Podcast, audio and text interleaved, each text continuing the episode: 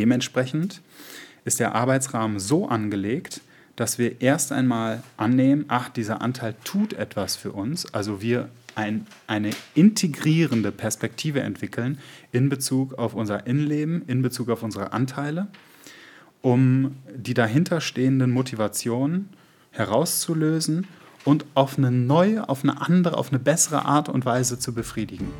Das heißt, wenn unsere Anteile eine Alternativmöglichkeit dann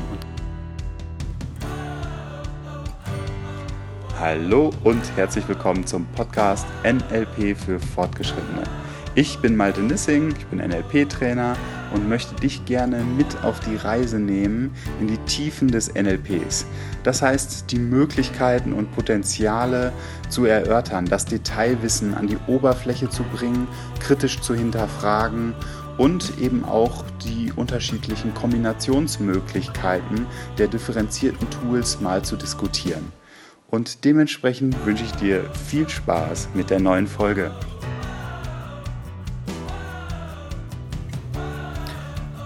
In unterschiedlichen NLP-Formaten, beispielsweise äh, im Visual Squash, haben wir es mit Anteilen zu tun, also inneren Anteilen. Und beim Visual Squash packen wir konfligierende Anteile, also zwei Anteile, die in uns sind, auf die linke oder rechte Hand und lassen die dann in Kommunikation miteinander eine Lösung finden, die das Gesamtsystem, also den Menschen, der diese Anteile beherbergt, ja, zu einer besseren Lösung zu kommen. Dass, sie, dass die Anteile quasi für diese entsprechende Person arbeiten. Wenn wir komplexere Formate nehmen, wie beispielsweise Six-Step-Reframing oder auch die Core-Transformation, dann kann man auch dort die Teilarbeit sehr gut nutzen. Also Anteile, die ein bestimmtes Verhalten zeigen, das in der Gegenwart äh, limitierend wirkt beispielsweise. Oder ein Gefühl, was irgendwo entsteht von Scham oder Schuld oder oder oder, dass wir dann nicht davon ausgehen, das sind wir jetzt, sondern das ist etwas in uns, also ein Anteil in uns, der uns etwas wissen lässt. Und interessant ist, dass wenn dann so ein Verhalten von so einem Anteil initiiert wird, obwohl wir im Bewusstsein ein anderes Verhalten eigentlich wollen. Und da kommen wir eigentlich auch schon zur Thematik, dass da zwei unterschiedliche äh, Begrifflichkeiten sehr, sehr wichtig sind. Einmal das Unterbewusstsein und eben die Teile an sich. So, und die Frage ist, was bedeutet das eigentlich auch für so einen Arbeitskontext, der ja ein Coaching darstellt? Hm, Im Coaching ist es wichtig, einen Rahmen aufzubauen, in dem das Konzept, und Konzept ist in letzter Konsequenz nichts anderes als eine Metaphorik, auch verkauft wird. Also ein Arbeitsrahmen, wo der Klient oder zu dem der Klient sagt, ja, das passt für mich. Und was meine ich mit der Metaphorik? Naja, wenn wir jetzt davon sprechen, Bewusstsein oder Unterbewusstsein, sind das Begrifflichkeiten, die für, für bestimmte Phänomene gefunden wurden, von denen wir gar nicht wissen, ob das wirklich so ist, also ob es das Unterbewusstsein als solches überhaupt gibt.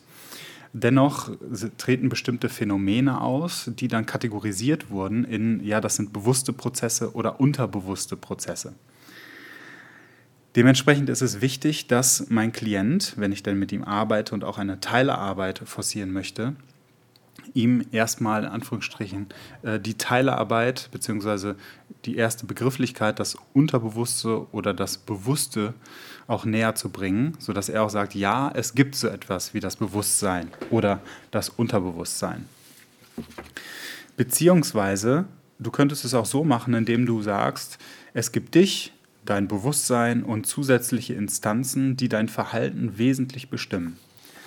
Und wichtig ist, während du diesen Arbeitsrahmen verkaufst, der übrigens in vier oder vier Etappen quasi gesplittet ist, das ist jetzt gerade die erste, die Trennung von Bewusstsein und Unterbewusstsein, dass du immer wieder auf die Physiologie achtest. Also, dass du immer wieder schaust, wie dein Gegenüber reagiert auf das, was du sagst. Ziel ist es, dass dieser, äh, dass dieser Arbeitsrahmen ja verkauft wird, dass du also besonders darauf achtest, dass es so etwas gibt wie idiomotorisches Nicken.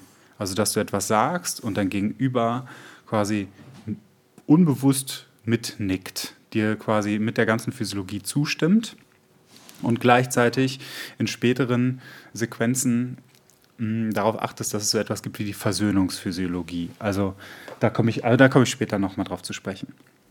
Also Trennung, Bewusstsein, Unterbewusstsein, beziehungsweise eine Begrifflichkeit für die Instanzen finden, die das Verhalten im Wesentlichen bestimmen. Also manche kommen nicht mit diesem Begriff Unterbewusstsein klar. Manche sagen Unbewusstes, manche sagen das Unterbewusstsein, manche sagen äh, das kollektive Bewusstsein oder die innere Weisheit. Da spielt es erstmal keine Rolle, welche Begrifflichkeit gefunden wird, sondern vielmehr ist es wichtig, dass das so in einer Metaphorik auch beschreiben zu können. Das ganz klassische Beispiel ist, du kommst von Punkt A zu Punkt B mit dem Auto und du kriegst vielleicht gar nicht mit, wie viel, an wie vielen roten Ampeln du gehalten hast oder wie du Gaspedal und Bremse in Kombination, nein, Kombination besser nicht, aber wie du die abwechselnd irgendwie betätigt hast. Und genau darum geht es, dass da etwas in dir ist, was dich, bestimmtes, was dich bestimmtes Verhalten tun lässt, ohne dass du das im Bewusstsein mitbekommst. Anderes Beispiel, was ich auch ganz nett finde, ist, durch wie viele Türen bist du heute schon gegangen, ohne dir dabei blaue Flecken zuzuziehen. Also automatisch greift man irgendwie zum Türgriff, drückt diesen herunter und gleichzeitig kann man sich noch unterhalten oder über etwas anderes bewusst nachdenken. Und trotzdem kriegst du es hin, unfallfrei durch diese vielen Türen zu kommen. Faszinierend. Und da können wir sagen, ja, da ist etwas in uns, also ein Anteil, der eine bestimmte Funktion erfüllt. Und diese Verantwortlichkeit äh, führt diese, dieser Anteil oder diese, diese, diese Verantwortlichkeit und die, da, die damit verbundene Funktion, die führt dieser Anteil eben aus für uns. Und genau das ist das, dass eben da schon so eine kleine, eine kleine Intention, also dieser positive Intent hervorgehoben wird. Also der Teil tut etwas für uns und lässt uns etwas tun, damit wir die Möglichkeit haben, uns bewusst auf etwas anderes zu fokussieren. Und dann ganz konkret auch ruhig die Frage stellen, also würdest du mir zustimmen, dass es so etwas wie das Unbewusste gibt? Oder wie würdest du diesen beschreibenden Anteil benennen? Und mit dieser Frage, dieser Anteil, der etwas Bestimmtes übernimmt und dein Verhalten beeinflusst, hast du ja gleichzeitig nicht nur den Begriff des Unterbewussten oder Unbewussten äh, verkauft, in Anführungsstrichen, sondern eben auch, dass es so etwas gibt wie unterschiedliche Teile, die das Verhalten beeinflussen. Mm. Und dann, wenn derjenige sagt, so ja, passt für mich und es, oder, oder vielleicht auch eine andere Begrifflichkeit besser findet und sagt, nee, unterbewusstes passt für mich, für mich ist es die, die allumfassende Weisheit, die in uns ist und sagen so, ja, okay, dann, dann nenn es halt so. Also in einem Coaching-Kontext, dann nenn es halt die allumfassende Weisheit. Wenn du in einer Gruppe agierst, dann würde ich das so framen, dass du sagst, okay, wenn ich Unterbewusstsein oder Unterbewusstes sage, würdest du dann das einfach ersetzen innerlich und sagen, so dass ich damit dann meine, das allumfassende, die allumfassende Weisheit in uns. Also so ist das ein Pacing-Prozess, was ja auch wichtig ist für einen gemeinsamen Arbeitsrahmen. So. Also als allererstes mal so etwas trennen wie Bewusstsein und Unterbewusstsein. Wieso? Naja, wenn wir ein Verhalten nehmen, was uns in irgendeiner Art und Weise einschränkt, dann ist das oft ein Verhalten, was wir im Bewusstsein nicht wollen und es dennoch auftritt. Also wir haben ein Verhalten, wir wollen beispielsweise äh, mit voller Selbstbewusstsein vor eine Gruppe treten und einen Vortrag halten. Und was passiert? In dem Moment, wenn wir vor der Gruppe stehen, wuff, irgendwas zieht sich zusammen, wir kriegen es überhaupt nicht äh, auf die Kette, wir fangen an zu stottern und unsere ganze Physiologie schwitzt irgendwas raus und wir können überhaupt nicht das so auf die Piste bringen, was wir eigentlich darbieten wollen. Dementsprechend sind wir da schon beim zweiten Punkt. Und zwar, der Hierarchie, dass es so etwas wie eine Hierarchie gibt zwischen Bewusstsein und Unterbewusstsein. Und da dann das Benennen, dass der unbewusste Teil mächtiger ist als das Bewusstsein.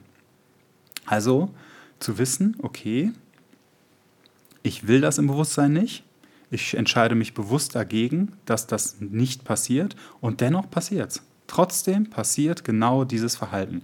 Ich komme in eine Situation, will etwas anderes und wuff, das Verhalten ist plötzlich wieder da. Und wenn der Teil sagt, der unbewusste Teil, es ist Zeit zu xen, und du sagst im Bewusstsein, nein, ich will das jetzt nicht, ich will lieber was anderes tun, wenn überhaupt erst in zwei oder drei Stunden das Verhalten, was ich nicht will, zeigen, dann ist klar, wer da gewinnt. Nämlich der Teil des Unterbewussten, der mächtiger ist als das Bewusstsein. Also auch das genau mit dieser Metaphorik eben beschreiben. Du willst etwas tun im Bewusstsein und dennoch sagt dieser Anteil in dir, der unbewusste Anteil, nope, ich mache etwas anderes. So, da dann ganz konkret auf die Physiologie achten, das wird dann wahrscheinlich so ein zähneknirschendes, hm, naja, ich erkenne das an, idiomotorisches Nicken, um dann zum dritten Punkt überzugehen, also zum dritten Teil, und zwar der Zuverlässigkeit.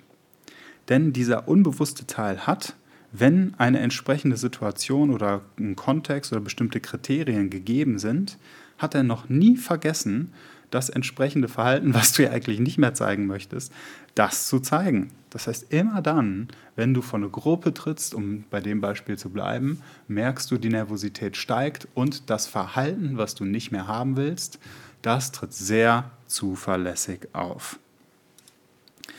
Und naja, das ist jetzt eine ganz interessante Formulierung, wenn du sagst, wenn du an dein Verhalten oder an deinen Zustand denkst, den du ja eigentlich nicht mehr haben möchtest, dann hat dich der Teil deines Unbewussten noch nie enttäuscht, dennoch dieses Verhalten zu, äh, dennoch dieses Verhalten zu zeigen. Heißt, dieser Anteil ist sehr zuverlässig. Das Ganze hat schon eine positive Konnotation und könnte schon dazu führen, dass es so etwas gibt wie eine Versöhnungsphysiologie. Obwohl die bei dem vierten Punkt, der jetzt kommt, noch deutlich deutlicher, deutlich, deutlicher zum Vorschein kommen sollte. Denn nach der Zuverlässigkeit, was ja schon eine positive Konnotation auch in sich trägt, wenn etwas zuverlässig ist, ist es erstmal positiv konnotiert in dieser Gesellschaft. Selbst wenn es positiv schrecklich ist, ist es, äh, ne, wenn es zuverlässig schrecklich ist, ist es zuverlässig und dem, dementsprechend hat es einen Hauch von Positivität. Okay, der letzte Punkt des Arbeitsrahmens ist die Klugheit. Denn der unbewusste Teil ist klüger als das Bewusstsein, denn im Gegensatz zum Bewusstsein kennt er die Stimuli, also die Auslöserelemente, die in einem entsprechenden Kontext das entsprechende Verhalten, dieses Ur, auslösen. Und er kennt außerdem in der systemischen Vernetzung der Lebensbereiche also systemisch betrachtet, die Auswirkungen, die passieren, also wenn wir einen Teil verändern, verändert sich automatisch in anderen Lebensbereichen etwas, von dem wir im Bewusstsein, was wir im Bewusstsein vielleicht gar nicht auf dem Schirm haben. Die unbewussten Teile sind vernetzt eben mit den anderen unbewussten Teilen, die uns, die alle für uns etwas bereithalten, nenne ich es mal. Und genau in dem Moment, Genau in dem Moment ist es wichtig, auf die Physiologie zu achten, denn wenn anerkannt wird, dass dieser Anteil, der uns etwas tun lässt, was wir eigentlich gar nicht wollen, wenn der etwas weiß, was wir im Bewusstsein nicht wissen und er es genau aus diesem Grund tut, dann ist hinter diesem Verhalten eine positive Absicht. Eine positive Absicht. Das heißt, der Anteil tut etwas für uns. Wenn wir das Beispiel nochmal aufgreifen, wir gehen vor die Gruppe und sind dann in diesem nervösen State, Schweißausbrüche und unsere Stimme versagt. Wovor könnte uns dieser Anteil dann eventuell schützen? Beziehungsweise da ist jetzt schon die Präsupposition, die Vorannahme drin, dass er uns schützt drin. Also der Anteil könnte uns schützen vor etwas, ja, vor, vor was? Vor irgendeinem einem Versagen, was kommen könnte, oder vor irgendwelchen Blicken oder auch, was ganz interessant ist, vor, dem, vor der Anerkennung, der Anerkennung unserer Leistung. Auch das ist etwas, was aus, einem kindlich, aus einer kindlichen Perspektive irgendwann einmal gelernt, was irgendwann mal gelernt worden sein könnte, was in einem entsprechenden Kontext in der Kindheit mal wichtig war.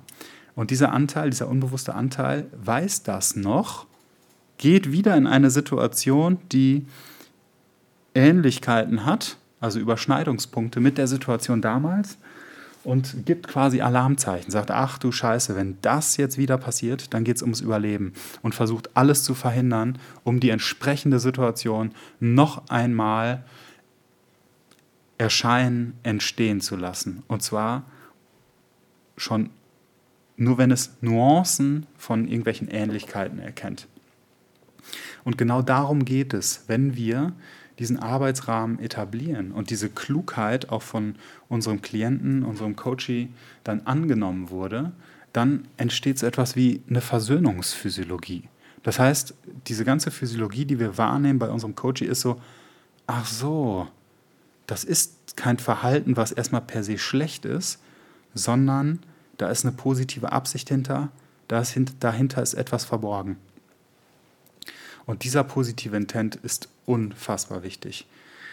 Wenn, diese, wenn dieser Arbeitsrahmen gelegt ist, dann ist das Arbeiten mit der Teilearbeit dann im folgenden, also in dem entsprechenden Format, deutlich leichter. Da sind nämlich ganz wesentliche Grundsteine schon gelegt.